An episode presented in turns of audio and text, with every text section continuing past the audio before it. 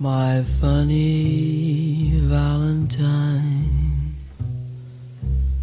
sweet comic Valentine, you make me smile. Yo, yo. Yeah, yeah. Ah, ah. Hello, my motherfuckers. Como é que vocês estão? Como é que vocês não estão? Vou-vos dizer como é que eu me encontro. Eu neste momento encontro-me eh, numa boa cama, numa sólida cama de hotel.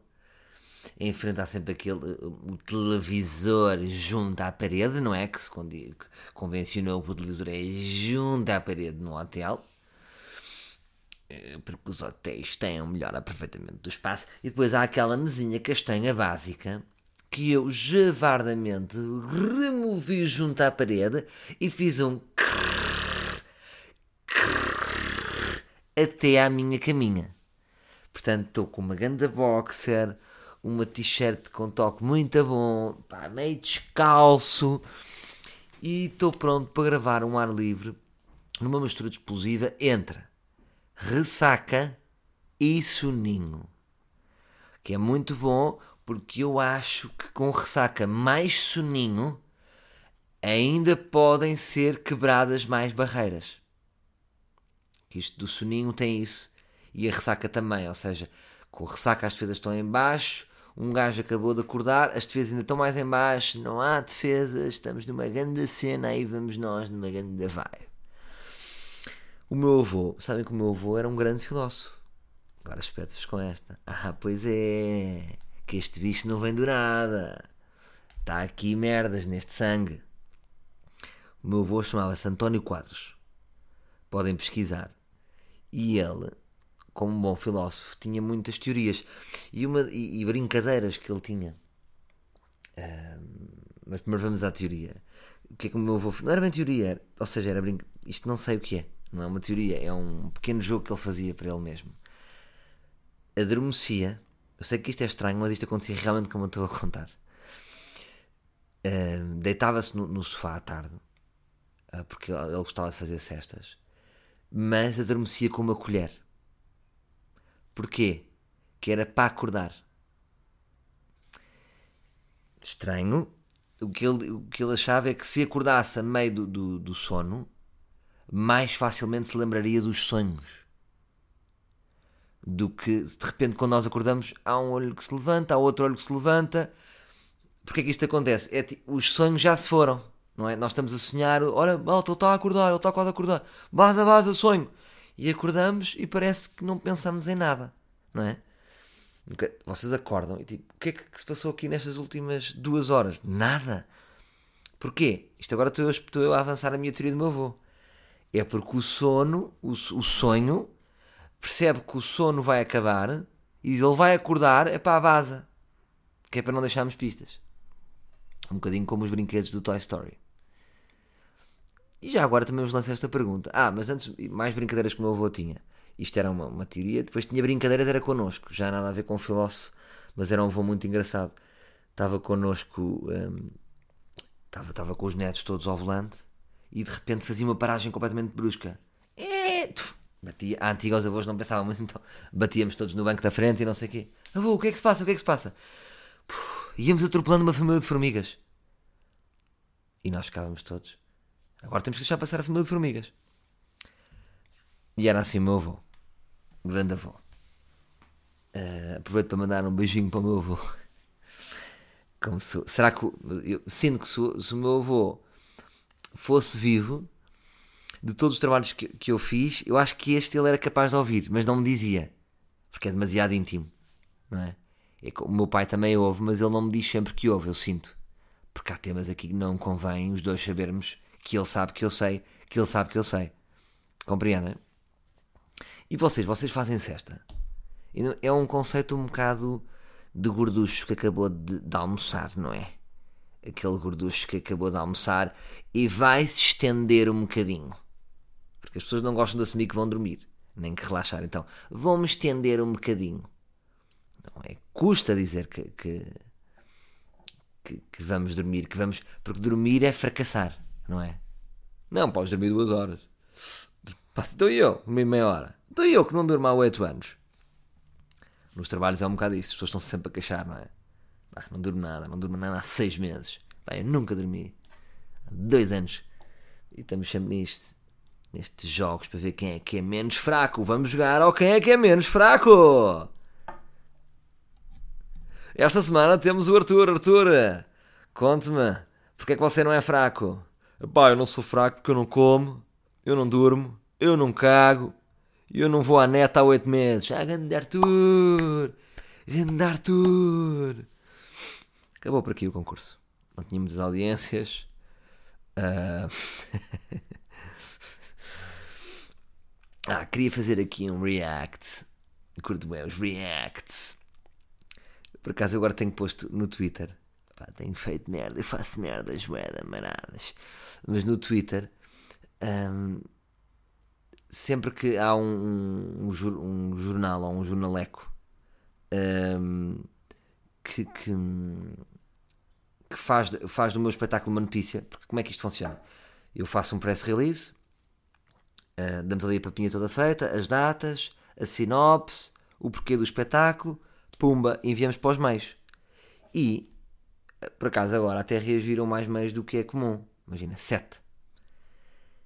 Mas é, isto que eu- é esta questão que eu faço. Uh, e lança questão ao Espalha Factos, lança questão ao Comunidade de Cultura e Arte, lança questão ao DN Madeira vale fazerem como vocês fazem, que é, vocês basicamente fazem copy-paste.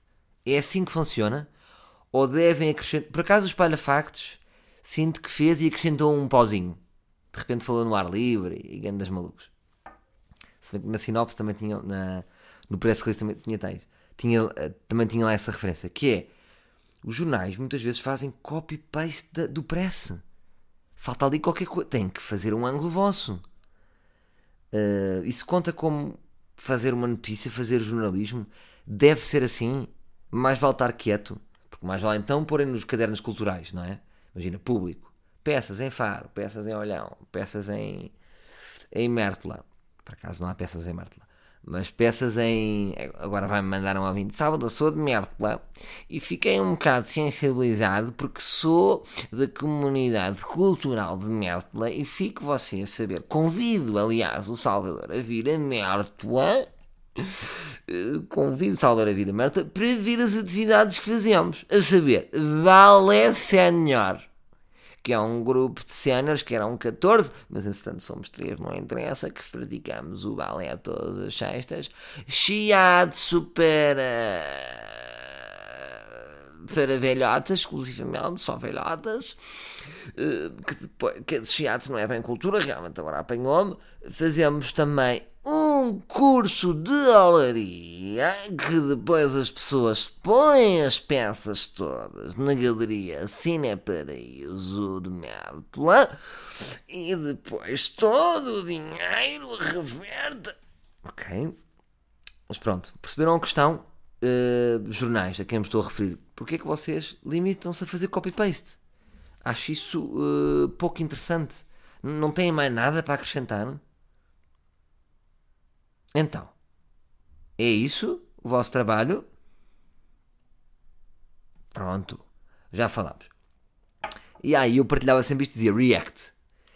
Porque eu muitas vezes faço estas brincadeiras, que é ele, o Salvador está a fazer isto, ele é estúpido, ele não percebe. Eu às vezes, eu tenho a sensação que faço coisas só para mim. Eh, Por isso é que eu, eu partilhava, imagina, comunidade, eh, comunidade de Cultura e Arte ou DN da Madeira, partilhava a notícia com, com o cabeçalho React. Mas era a brincar. Que é tipo, yeah, é tipo grande reação, mas é uma mínima reação. Percebem?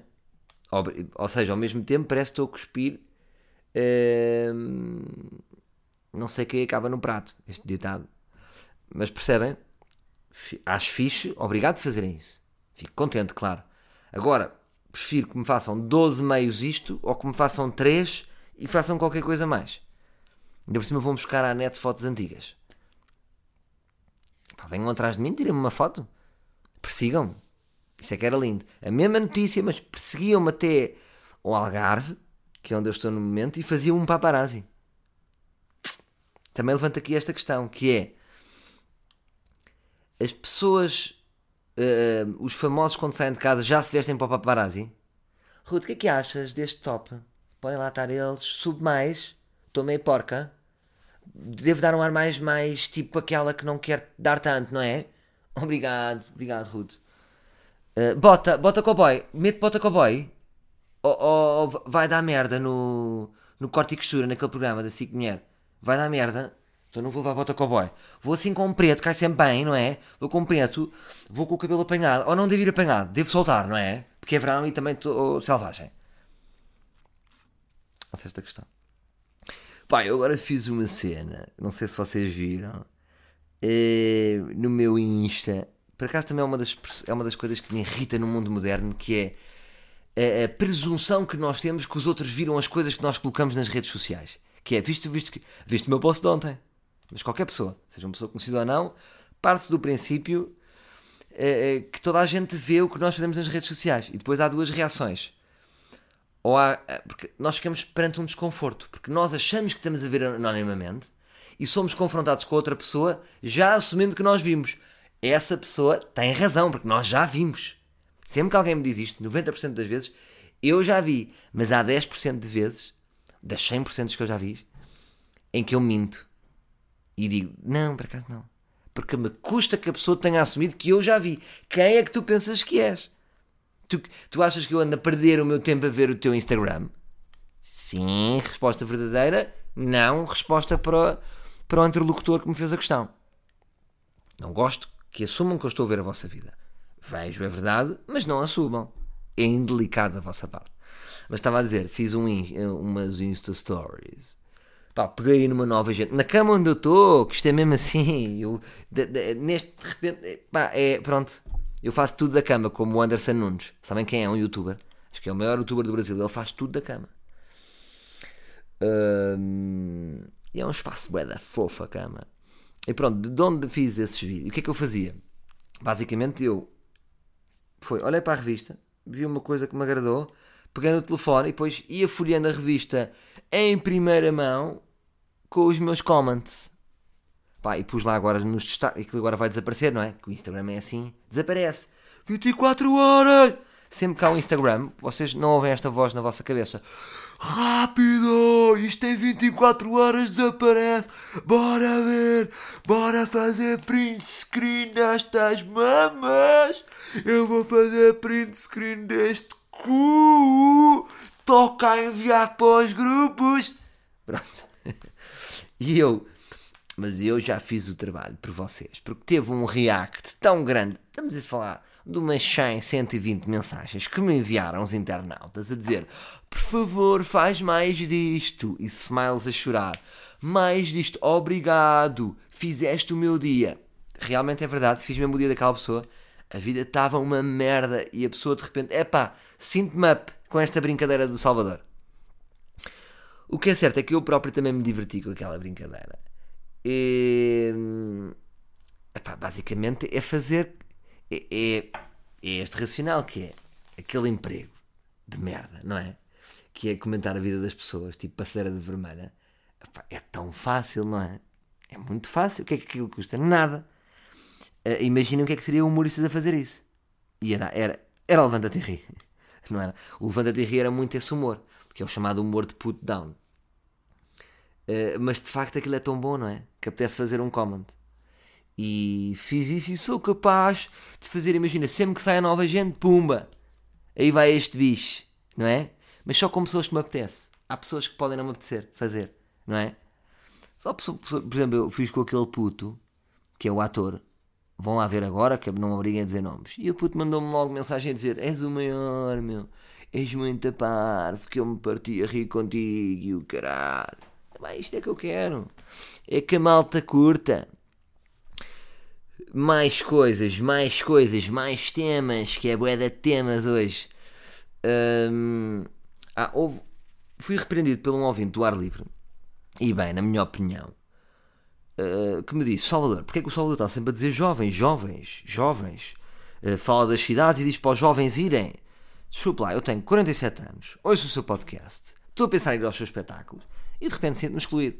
Olha, peço imensa desculpa. Tem toda a razão. Eu tenho muito isto. Talvez porque se calhar é um tique antigo. Se calhar é um tique já com 10 anos. Porque imaginem, com 25 e 26, eu sempre assumi que o meu público era muito novo. Agora, realmente já passou mais tempo. Portanto, é normal que eu tenha um público mais amplo. Mas eu vou, vou explicar porque é que eu digo isto. Eu especulo que o meu público seja dos 16 aos 40, uh, maioritariamente. Mas eh, concebo que exista uma fatia dos, dos 40 aos, 40 aos 50. Existem, existem. Agora, a maior parte neste momento anda ali entre os 25 e os 35. Digo eu. Agora, vai-me dizer também o ouvinte do ar livre nos comments do SoundCloud. Que eu gosto das vossas reações no SoundCloud. Já vos disse que leio todas. Vão lá dizer as vossas idades, só por curiosidade. Especulo que seja por aí. Especulo. Não estou certo, gosto muito da palavra especulo. Mas também houve um ouvinte, houve um ouvinte do ar livre que me chamou a atenção através do Twitter um, e fez uma questão. Fez uma questão, disse-me: Salvador, curtia que comentasses os primeiros minutos da entrevista do Carlos Areia ao Rui Unas. Pronto. E eu fui ver, fui ver, fui ver. Um, e o que é que dizia Carlos Areia? Carlos Areia, devo dizer que Carlos Areia marcou a minha infância. Havia uma série chamada Nós os Ricos, que era o Fernando Mendes, era o frontman, e o sidekick era o Pires, que era o Carlos Areia, que tinha o personagem Pires, e que passava uh, a série toda a chamar ao Fernando Mendes de Gosma. Ou seja, eles eram dois amigos de infância, o Fernando Mendes e o Carlos Areia, mas o Carlos Areia de repente ficou rico, eram tipo um daqueles ricos que ganhou euro milhões, e convidou o seu amigo um, para ser mordomo. No fundo, é, o amigo é o cunhado do Ronaldo. No fundo, o Carlos Areia faz de cunhado do Ronaldo, mas com um emprego. Quer dizer, com um emprego não, que ele também não fazia muito, mas punha uma farda. Depois também entrava a Rosa do Canto, que era a mulher do Fernando Mendes, e era uma série que me div... eu via Nós Ricos. Tinha um genérico que lembro perfeitamente que era em desenhos animados e, ele, e, e, o, e o Fernando Mendes porque o Fernando Mendes fazia muitas séries, não sei se vocês estão a par, fazia muitas séries antigamente, sitcoms e merdas. E o genérico era o Fernando, uma nota, ele a enrolar uma nota e a fumar uma nota. E isso divertia-me. Uh, em puto, portanto eu sempre gostei muito do Fernando Mendes. E, portanto, por tabela do Carlos Areia.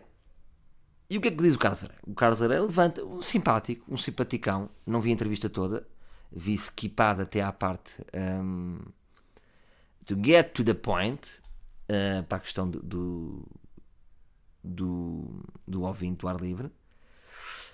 Um, do ouvinte do ar livre, não. Estou aqui com, uh, a incorrer numa, numa redundância no, no, num livro, num livro que me enviou.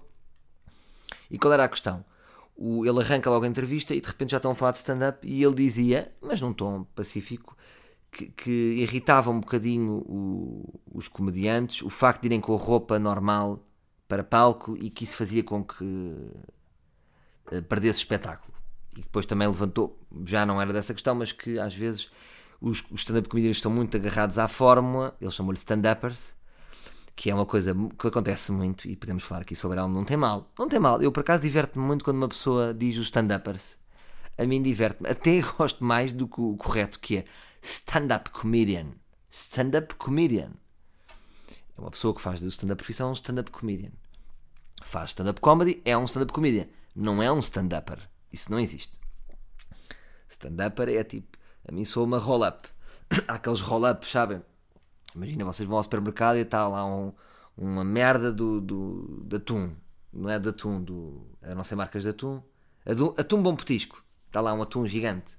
Isso é um roll-up, é um, é um stand-upper, para mim. E ele levanta esta questão. Portanto, a questão é: as roupas dos comediantes são as roupas da rua e isso está mal. Bom, Carlos Areia, se me permita uh, discorrer um bocadinho sobre esta temática. O stand-up surge numa lógica de comedy club, de bares. Portanto, não são bares normais. Um comedy club é um bar normal? Não. Um comedy club é um, é um bar onde só se faz comédia. Só, do princípio ao fim. Os grandes comedy clubs do mundo não têm jazz, de repente Pode ter, podem ter um evento, até devem alugar mac- se for possível, como eles alugam, pode- é, são pessoas que se calhar podem alugar aquilo para macumbas, não é? O Comedy Cellar. É pá, um evento privado chega lá um milionário, é para cá alugar isto um domingo à noite para uma macumba. É pá, siga, vale tudo. Agora, a programação artística de um comedy club é só comédia. Esses bares normalmente eram muito pequenos. Estamos a falar de bares de 50, 100, depois cresceram um bocadinho nos Estados Unidos. Eu, por exemplo, fui a um que era o Carolines, que eu espero cool, que existam para aí, que caibam lá 200 e tal, 300. Agora, o que é que é o registro do Comedy Club? É uma ida a um bar. É uma ida a um bar. Deixem-me só fazer aqui uma coisa. É uma ida a um bar simples, normal, onde as pessoas não têm que estar demasiado pomposas. E portanto, o comediante, o stand-up comedian, ia vestido normalmente, literalmente normalmente. Estava ali ao pé das pessoas e não sei o quê, depois muitas vezes até estavam no meio das pessoas os comediantes, depois é que talvez tenha surgido o camarim, e de repente ouviam o nome deles e iam. Portanto, não fazia sentido mudarem de roupa, porque um comedy club não é um teatro.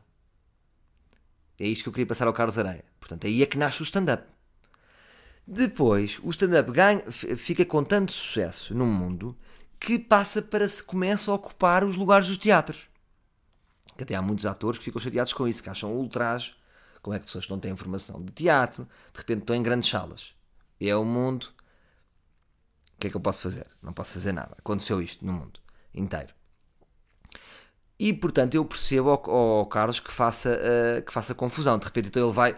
Uma coisa é estar num comedy club, outra coisa vai para o teatro de circo ou vai para o São Luís com as roupas da rua. Faz sentido esta questão do Carlos Areia. Agora, o que é que Carlos Areia não sabe? A minha roupa do palco nunca é a roupa da rua. Parece a roupa da rua. O que faz dela um figurino. Portanto, eu considero as minhas roupas dos meus espetáculos todos que eu fiz até hoje, espetáculos em salas. Por exemplo, agora imagina, estou a fazer aquelas noites de construção no São Jorge. É pá, vou de calções. Aí vou com a roupa com que estamos a jantar antes. Agora, no cabeça ausente, aquela roupa, ou no, no tipo anti-herói, no centro de atenções, é uma roupa que está num- num- numa malinha à parte. Eu não a uso na rua. Eu, por exemplo, tinha uns ténis. Normalmente eu tenho uns ténis de época. Eu, por exemplo, no- no- nos últimos, tinha uns sapatos normais, uns ténis brancos. Esses ténis só usava em palco. O que faz disso um figurino. Percebe, Carlos Areia? Agora, o que é o figurino é muito parecido com a realidade. Faço-me entender? Portanto, não pode ser considerado roupa normal. Mas, agora o diz-me Carlos Areia, os stand-up comedians estão muito agarrados à forma normal. Concordo com Carlos Areia. É verdade. Quando isto começou, disseram-nos: "Epá, é um microfone, vais com a roupa normal, não há aqui mais nada. Vamos ficar por aqui. A pergunta é: depois há, há uns mais puristas no stand-up, outros menos. Eu vou dizer porque é que eu, nos últimos tempos, tenho mantido eh, fiel à forma, apesar de, de incluir nos meus espetáculos música e pontos de luz diferentes, porque normalmente o stand-up até pode ser arrancas com uma luz, acabas com uma luz. Nos meus espetáculos há sempre uma marcação de luz ou outra diferente, um som ou outro diferente, mas não muito, porque não quero que dependa muito de, de operadores de áudio e operadores de luz, que é para baixar os custos. Porque assim eu tinha que levar a minha equipa e cada técnico são 200 paus. Só para vocês terem uma noção. Se eu quiser ter uma luz XPTO, mais 200. Um, um som mais XPTO, 200. Já estou em 400. Só de operadores.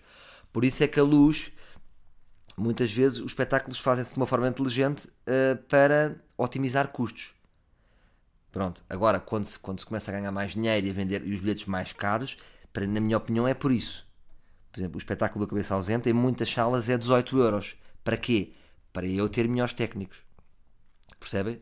Tudo isto faz sentido. Ou seja, se a pessoa paga um preço ma- mais caro pelo bilhete, o- esse bilhete deve valer. Não sei se eu já vos disse aqui. Quando vocês vão ao espetáculo, têm que sentir que o dinheiro que vocês deram valeu o espetáculo. Por isso é que ao longo do tempo tem aumentado muito progressivamente e pacificamente. A minha vontade era meter a 50 paus. Não acho que, tendo em conta o país onde nós moramos, que seja um valor adequado. Gostava de ir para aí? Gostava. Mudando radicalmente de tema, mudando radicalmente de tema, tema, tema, tema. Queria falar-vos de traição. Em relação à traição, eu acho que há aqui um lado muito primário do homem que deve ser conversado, que é Pá, sabes do Rogério. A gaja traiu, meteu-lhe os cornos. Puta do caralho, meu. É mesmo puta. As gajas são todas umas putas. É que é mesmo puta. Eu vi lá. É. É. Malta, uh, o que é que se passa? Está mal isto? Uma relação é como o tango. É sempre a dois. Portanto, uh, isto faz-me lembrar, quando, quando há homens que, que, são vítimas de traição e têm este tipo de reação, é um bocadinho como aqueles treinadores que quando ganham aparecem na conferência de imprensa a gabar-se dos louros e depois, na derrota, culpam sempre alguém. Então, então se as relações, quando estão positivas, hum, é porque há duas pessoas a fazer parte daquilo. Quando corre mal, as duas fazem parte da tragédia. Eu não acredito em traições. Tipo, epá, o gajo era impecável, namorado fantástico, ela adorava o gajo, ela amava o gajo e, e de repente houve uma traição. Ah! Pá, pode acontecer em casos de bebedeira extrema e tipo, ai que estupidez, uma pessoa nem se lembra. Consigo conceber. Grave, duro, não sei como reagir, nem sei como é que vocês devem reagir, não sei nada disso. Pode haver isso.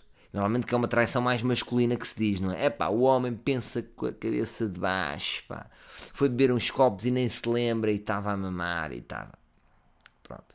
Será assim? Não sei. Eu acho que há sempre qualquer coisa. Quando, quando vamos para a traição, existe qualquer coisa no ar. A traição anda no ar. Às vezes o que falta é oportunidades. Eu acho que já disse isto uma vez aqui.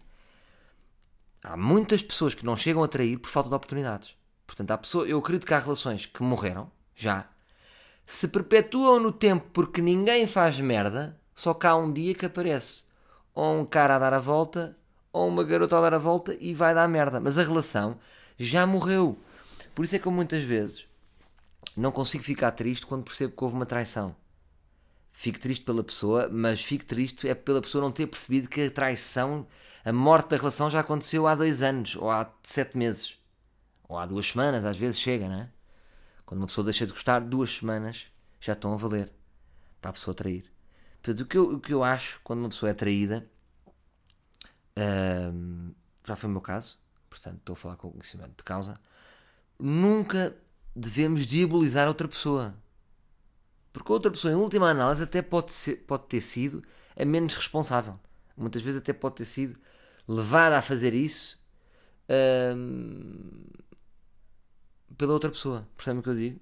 Porque às vezes há relações onde nós estamos, desejamos que, que devemos ter muito cuidado com aquilo que desejamos, porque nós podemos estar numa relação, desejar que ela acabe e isso passa para outra pessoa. Depois vamos com um par de cornos. De quem é, de quem é a culpa? Da pessoa que, que deu os cornos ou aquele que estava a desejar? que estava com aquela música Traição anda no ar, na na na na na, na na na na, na. A ilha da traição, na, na, na. Não consigo fazer música disto, é curioso. Traição anda no ar. Portanto, é isso que eu digo, malta, chill. Foram traídos, calma, malta. Não é ela que é puta. Calma. E vocês? Primeira pergunta. Primeira pergunta. Vocês foram bons namorados? Se esta uh, resposta não for positiva, já são cúmplices de traição. Segundo, uh, vocês gostavam muito da outra pessoa ou gostavam mais ou menos? E no fundo também é um favor que ela está a fazer. Terceiro, acham que a outra pessoa gostava assim tanto de vocês? Ou perceberam que não? Então, mais vale, se, se sentem que de repente a pessoa não gostava assim tanto de vocês, até foi bom. É uma forma dura de descobrir. É, mas não há finais perfeitos. Percebem? Às vezes as coisas têm que sujar para acabar. Não há, epá, chegámos, falei com a Kátia, um bacalhau, cada um seguiu o seu caminho, ela foi buscar, vai buscar as coisas sexta, eu vou buscar as minhas coisas, está tudo. É, é, o cão vai ficar com ela, ou o cão fica uma semana nela, o cão fica uma semana, decidimos de comum acordo. Não, vai haver merda, um quer o cão, outro não quer, é traição, era um amigo, porque é que foi um amigo, porque o amigo estava perto, porque é que não disseste nada? Porque é que também não acabaste comigo? Porque é que tu não tens que curar? Calma, calma. Chill, chill, chill, chill. Ok? Não diabolizemos o outro. Devíamos fazer com que esse momento. Devíamos trazer esse momento para a nossa reflexão. E porquê é que isso aconteceu? E há sempre motivos. Estou-vos a dizer isto porque eu, no, no meu caso, eu vi os motivos todos. Portanto, havia, eu vi toda uma arquitetura para aquilo tivesse acontecido e aquilo faz-me sentido que tenha acontecido. Ainda bem que aconteceu. Hoje penso. Ah, não posso falar por tudo, não é? Ah, eu não sei tudo. Ah, pode haver, não haver nenhum motivo. Existe, epá, ela teria não houve nenhum motivo. Nenhum motivo. Ela ainda hoje me diz, não houve nenhum motivo. Não acredito. Há sempre qualquer coisa. E também nós temos essa.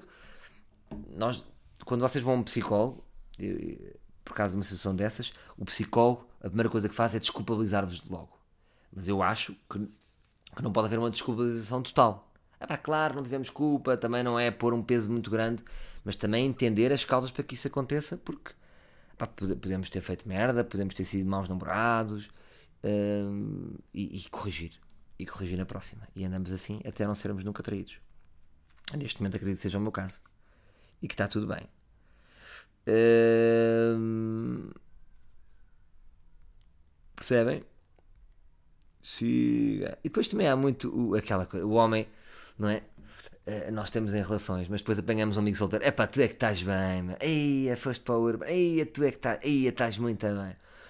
Mas às vezes nós só queremos sentir o quentinho, não é? Eu vou-vos dizer uma coisa. Eu gosto de lareiras. Gosto. Mas não me atiro para cima da lareira, para não. Mas gosto de sentir aquele quentinho. Viro-me, ponho um rabinho, ponho as mãozinhas. Só para sentir um quentinho. Percebem? Portanto, miúdos, vocês também têm que ter calma nisso. Calma. Os homens não são tão marotos. Os homens gostam é de quentinho. E uma coisa é sentir o quentinho, não tem mal nenhum. Outra coisa é meter-nos na lareira. Portanto, só devem intervir se virem o vosso uh, namorado em labaredas.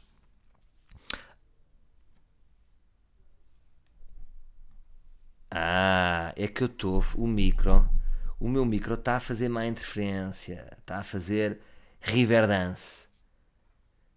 Está a fazer Riverdance. E faz Riverdance chamarados. Mas, epá, tem aqui uma, uma, uma temática é, que é a temática Herrera. Herrera e as suas operações plásticas. Portanto, Herrera tinha umas orelhas horrendas tinha um nariz mau, daqueles que têm um, que têm um, um levantamento no que faz, faz papagaio. E o que é que acontece? Herrera, jogador de futebol, tem que contextualizar, jogador de futebol do Porto, emite um comunicado a dizer que vai fazer uma cirurgia uh, aos ouvidos e ao nariz.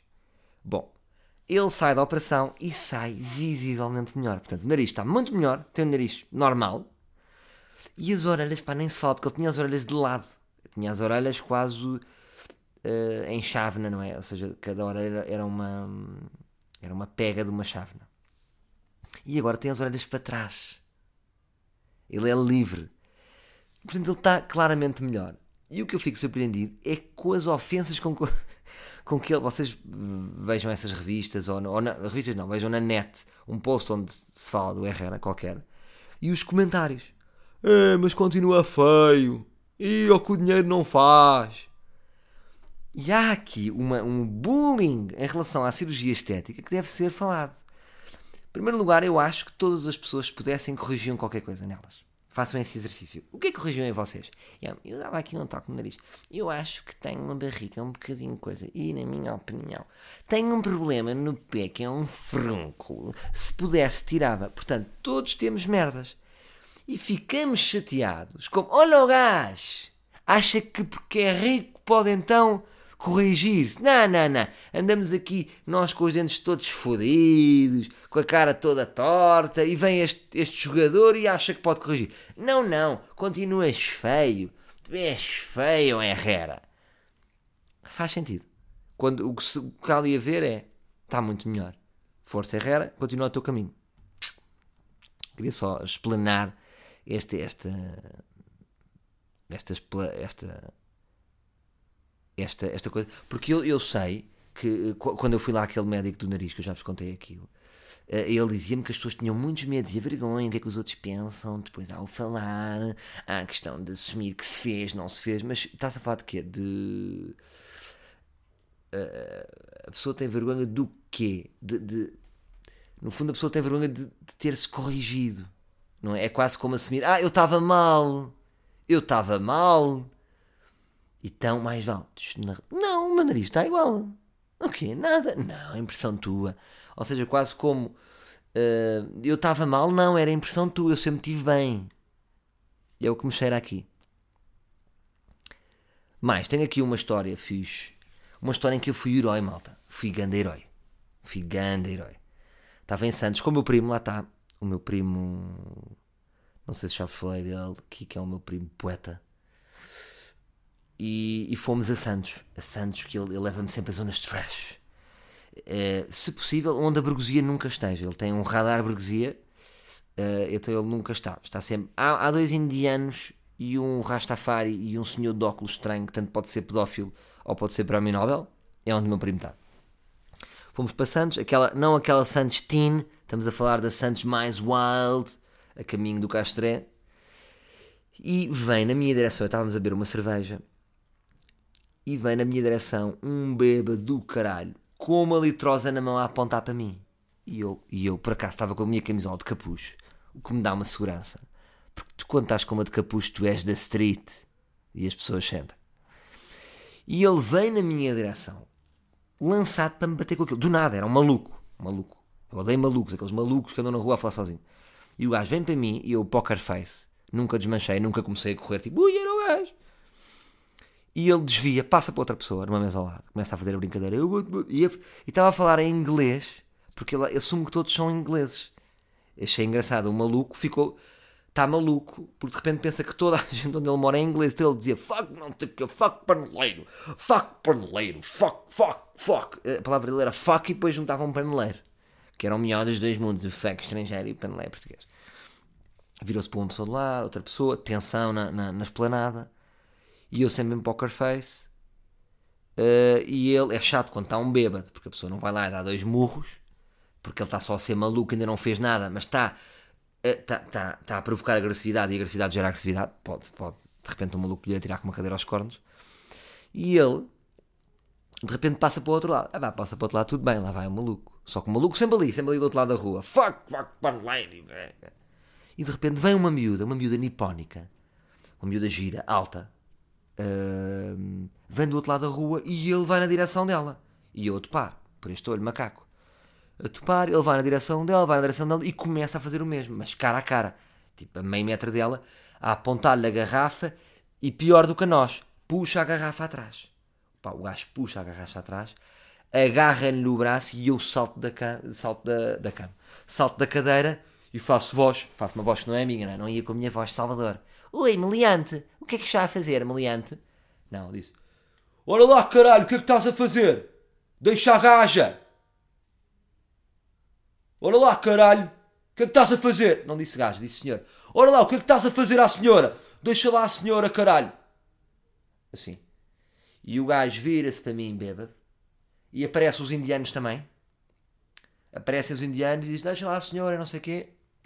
Meio indiano, meio em português, não consigo estar agora a exprimir. E ele vem para nós. A senhora, muito assustada, segue o seu caminho e desaparece. E vejo uma senhora desaparecer. E o gajo depois vem para nós. Vem para nós, eu sempre sento-me, poker face, o gajo para mim, não sei o quê. Uh, mas sendo na esplanada, o herói, tudo olhar para mim, porque estavam pessoas a ver e ninguém, estava e ninguém tinha feito nada. Os indianos vêm e o indiano acaba o enxutamento dele. Diz, vaza daqui e fins, vai chamar, vai. simula que vai chamar a polícia e ele afasta-se um bocado. Baza ao maluco. Bom, arrisquei porquê? Porque ele é maluco de repente. Tenho ali um gajo que vem para cima de mim, dá-me com uma garrafada. Ainda tem amigos e, e, mas tive que ter coragem. Tive que ter coragem. Não me estava a apetecer nada. Não me estava a apetecer, mas é assim. Estávamos ali num bairrinho pequenino e nós temos de tomar conta uns dos outros. Então vou deixar a, a mulher levar como a, a, garrafa nos conos de um bêbado. Coitada da miúda. Portanto, intervi e depois senti-me bem porque houve uma senhora que nunca me tinha acontecido. Porque eu não, normalmente não sou herói, mas não sei o que é que me deu. E a senhora disse assim: Olha, que estava uma senhora ao lado de nós, uma, um grupo de amigas, de uma, umas senhoras de 30 e tal anos, 40. E ela, olha, muito, e pôs assim a mão no coração, muito obrigado, olha, vocês foram fantásticos, muito obrigado, olha, senti-me, e fez assim o gesto no coração, tipo, senti-me protegida. Porque ao mesmo tempo ela era aquela senhora e podia ter levado com uma garrafa nos cornos. Agora, a minha pergunta é: eu fui corajoso? Fui. Um, Agora, até que ponto é que eu posso ser corajoso? Imaginam que eram cinco ciganos com facas e estavam a esfaquear a senhora. Eu tinha que ir lá, não era? Mas ia levar uma facada, podia morrer, não é? Portanto, até. Normalmente a pessoa que é corajo... que, que- que tem coragem física nunca faz esta contabilidade, pois não, é o que me parece. Porque, eh, porque não se pode fazer contas. Quando se é herói não, se- não há contas, não é? Não se pode ser bom a matemática. Pá, sou herói, quando é que tiveste matemática? Dois. Pois, pois és. É os bombeiros, não é? Os bombeiros vão. Vou entrar na casa e salvar três bebés e uma... Os bebés dos filmes, não é? Eh, vou salvar eh, um bebê e um familiar e eu. E caguei. E eu próprio tenho um recém-nascido em casa. Mas vou salvar o bebê de outra pessoa que até pode ser má pessoa e eu vou salvar. Portanto, não pode haver contabilidade. É o que eu vos digo. Tem que ser um bocadinho irracional. Mas senti-me bem porque, de repente, como eu arranquei, veio logo o indiano, havia logo. É que custa é arrancar. Tem que sempre haver o, o herói de arranque. Já, yeah, fui o herói de arranque, é isso. Não fui propriamente um herói, mas fui o herói de arranque. Mais cenas, mais cenas. Hum, ah, está a ficar bué da longo o episódio. Bué da longo, mas está bom. Até que, até que minutagem é que vocês acham bom? Não sei. Estou-me a cagar, faço o que eu quero, faço o que eu quero. Ah, queria só fazer um, um parênteses. Nos últimos dois episódios esqueci-me, tenho-me esquecido de falar do merchandising, porque está a rolar muito bem. Agora, há aqui uma questão que eu tenho que, tenho que resolver, que é, vocês pensam que os dealers já estão todos. Não, neste momento nós estamos a trabalhar com 5 dealers pelo país todo. Mas não há limite de dealers. Portanto, é possível ser o dealer em Leiria? É, é possível. Tens que mandar para o mail. Vou-vos re- reler o mail. Primeiro é assim, se vocês quiserem camisolas individuais ou 5 camisolas, ou o que vocês quiserem, vocês têm os Zés, já vos disse, Zé Mário, underscore, livre, Zé, eh, Zé Kim, eh, Zé Paulo, e vocês encontram logo no Instagram. Quem não tem Instagram? É pá, malta, não sei, não me sei, eu não tenho Instagram, ainda tenho Messenger, Epá, não sei. Vou-vos dar um mail então, tenho aqui um mail, vou aqui ao grupo do WhatsApp da Hacienda. Então é, se vocês quiserem ser dealers, isto é para ti, jovem. arlivre.dealer.gmail.com Como é que se escreve dealer? D-E-A-L-E-R Repito, arlivre.dealer.gmail.com Se quiseres ser hum, dealer, pode ser. Obrigado a todas as mensagens que mandam, é, é muito bom. Tipo, uh, livre na Patagónia, está um gajo na Patagónia. Livre em Florença, está um gajo em Florença. Livre na Macedónia, está um livre com as t-shirts, pá, curto bem, acho muito fixe. Hum, percebem a cena? Portanto, está tudo muito bem, está tudo a rolar e, e é fixe, pá. E, por exemplo, no, no, no Nós Alive encontrei gajos com a, com a t-shirt livre, é uma grande sensação. Ya, ya, e chocámos e é estranho, é uma espécie de. É lá está, é o nosso exército, é o nosso 300. É, essa maçonaria fosse boa, como é que era? Era o ar livre. Percebem? E pronto. Uh, queria talvez terminar com, com um pensamento que tem a ver com a minha filha, que é, é muita. Eu sou um, tem muito a ver com a forma como eu estou na vida, que é um pensamento final que eu vos deixo. Que é, eu sou o vivo e deixa viver e não gosto que me cobrem nem cobrem ninguém. Epá, acho tão bom. Não vamos cobrar uns aos outros. Vamos deixar rolar, sem pressões. E por exemplo, uh, a minha filha estava a brincar, e quero educar a minha filha também assim. Estava a brincar na piscina e os, e os putos têm montes de brinquedos. Eu tenho um saco de praia gigante com tudo, com, com pás, com baldes, com, com merdas que ninguém quer saber. E, e, e ela tinha uns caranguejos de plástico, e, mas tem para aí quatro.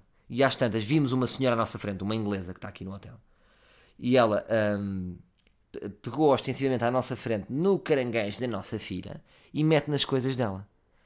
E eu olhei para a minha mulher, os dois, e rimos, porque nós somos iguais. Jamais, eu teria vergonha de ser aquela pessoa. Olha, desculpe, senhora inglesa. Está a, está a incorrer num furto qualificado porque o caranguejinho de plástico é da minha filha.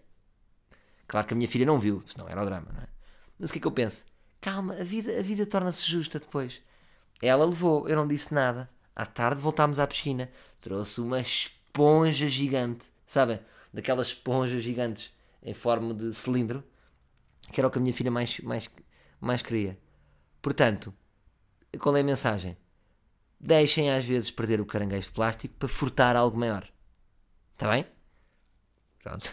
Sempre a passar boas mensagens desde 1983. Queria também agradecer-vos pela forma como reagiram hum, ao cartaz, à minha tour. Obrigado por todos os bilhetes que já compraram.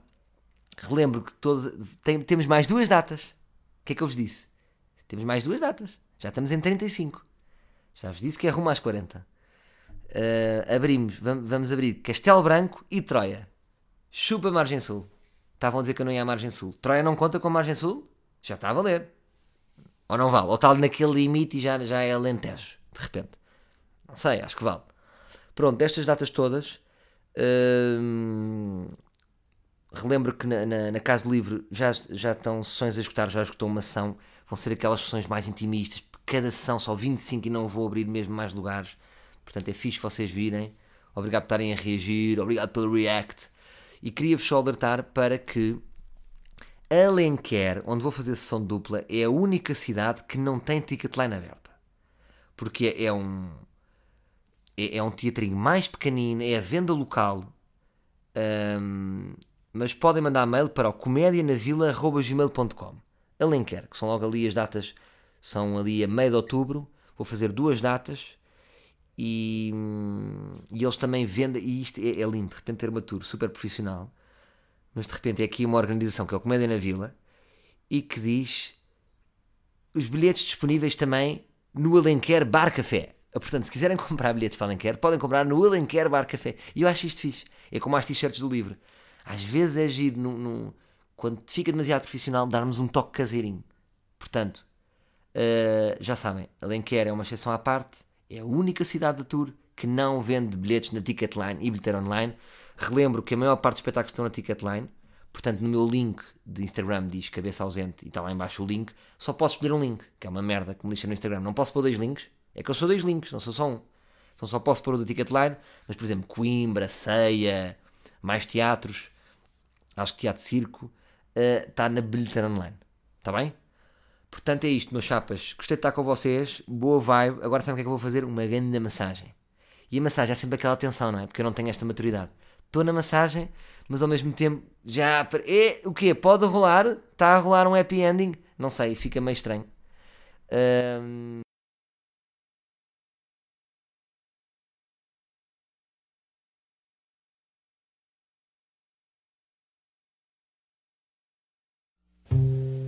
My funny Valentine,